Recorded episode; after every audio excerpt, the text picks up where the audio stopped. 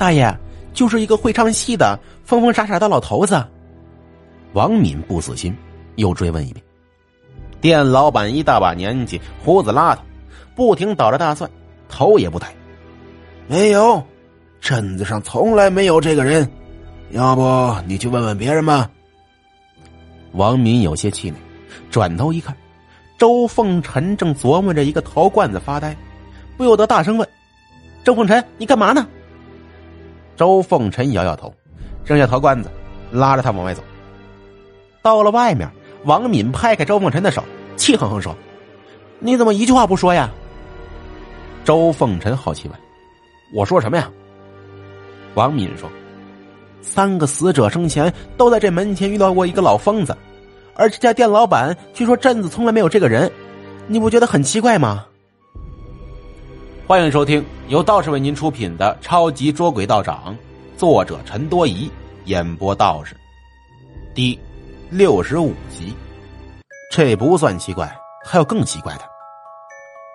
周凤臣压低声音说：“你再问别人试试。”镇子上连叫凤秋堂的都没有，胡说八道！王敏瞪了他眼睛，转身就走，连问了好几个路人，然后跑回来，脸色发白，嘴唇直哆嗦。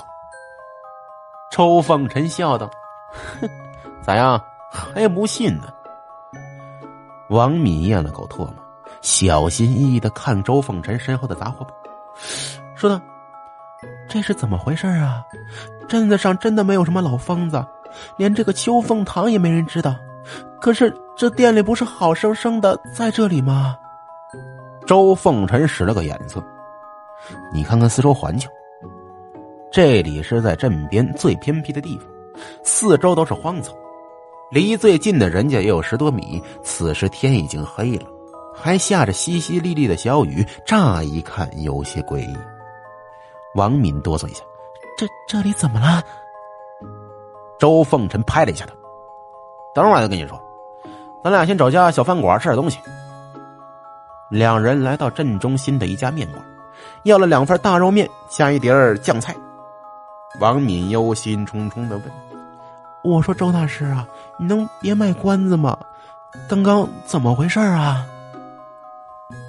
周凤臣吃了一大口面条，含糊不清的说：“你知道。”我刚刚看那个陶罐子里是什么吗？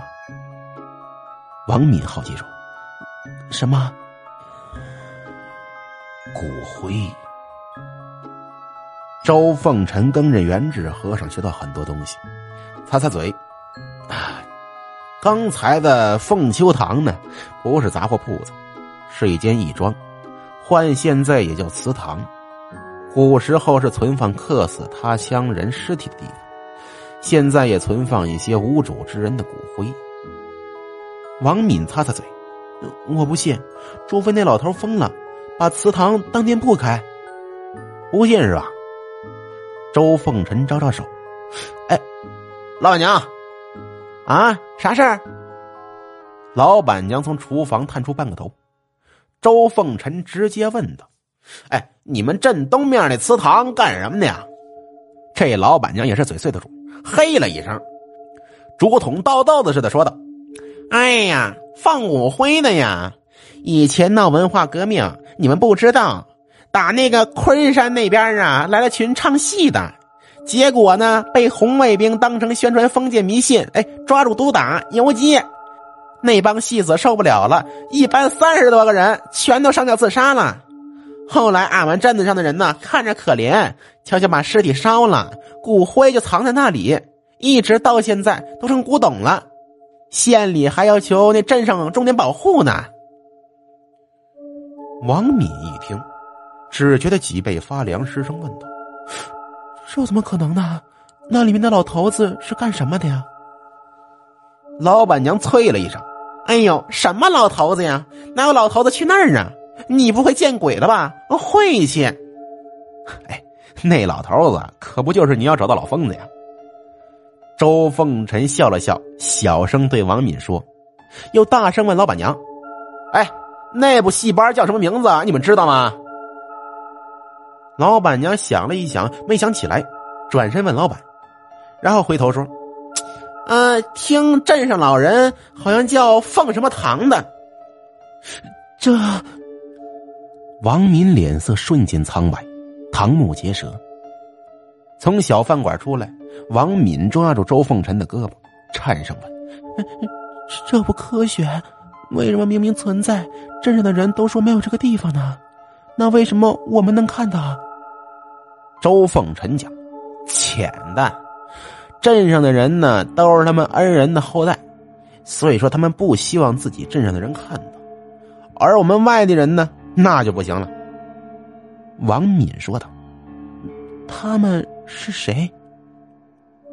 周凤臣沉默了一下，说道：“王敏，我劝你收手吧，这事儿不好惹，横竖都是那三个死者自杀的，你跟上面解释一下得了。”不，王敏倔强道：“就算是鬼，我也要弄个明白。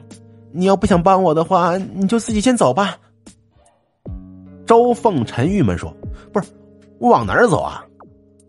王敏冷着脸不说话，抽出手枪检查子弹，枪是没用的。周凤臣叹了口气，按着手枪说道：“你要真想看看怎么回事我可以帮你。”但是先说好啊，到时候什么事都得听我的，不准乱说话，不准随意行动。王敏展颜一笑，收了手枪，没问题，大师。那咱们下来干什么呀？找个地方休息一下，晚上十一点再出来。二人找到镇上唯一一家旅社，进去开房，结果一问，有些尴尬。老耿镇虽说偏僻。但前面的公路是东海市通往苏北的一处要道，下雨天晚上不好走，不少路人停车下来住宿，结果只剩一间房了。纠结了一会儿，王敏咬咬牙：“嗯，一间一间就一间吧。”周凤臣一听，连忙说：“不是不是，这这哪行啊？我不和你睡一屋。”王敏脸色一红，瞪眼说：“你是不是有毛病？我一个女孩子都没说什么，你一个大男人还不愿意了？”不是，周凤臣还要争辩，店老板打着哈欠说：“哎，真服你们，搞对象说开个房，还能磨叽半天，要不要？不要后面有人。要要要！”王敏脸色又是一红，赶忙付了钱。二人来到二楼房间，里面卫生环境很一般，还有股子发霉味不过两人也没准备真的睡一觉。关上房门，王敏四处打量，见周凤臣凑过来，连忙往后：“哎，你别动手动脚啊！我告诉你。”周凤臣郁闷说：“不是我动什么手脚了？”王敏冷笑说：“孤男寡女共处一室，你肯定会胡思乱想。”周凤臣不屑的打量他说：“哼，王敏，我要是胡思乱想，就你这身板，真的啊不是我吹牛。”脱光你，我连三十秒都不用。你，王敏脸红到了脖子，可拉倒吧。那个床我睡，你坐椅子。周凤臣大字型的直接瘫倒在床上。哎，十一点记得喊醒我。啊啊！王敏愣住了，见周凤臣闭上眼睛，磨磨蹭蹭坐到椅子上，好一会儿问道：“，睡着没有？”改吗？周凤臣翻了个小身。王敏不好意思的说：“嗯，是我想多了。那个周大师，你说带我一会儿去看什么？怎么看？”周凤臣看着天花板说道：“哎，很简单，那三个死者肯定会路过这里，然后在旅店住宿，然后晚上出去逛，然后遇到凤秋堂，咱们就搁这等会儿，然后过去看看。”哎，不是，你会唱昆曲吗？王敏愣了一下，嗯，会一点点。我妈是昆曲迷，怎么？啊，那妥了。等会儿咱俩去唱戏，那些东西只会祸害唱戏的。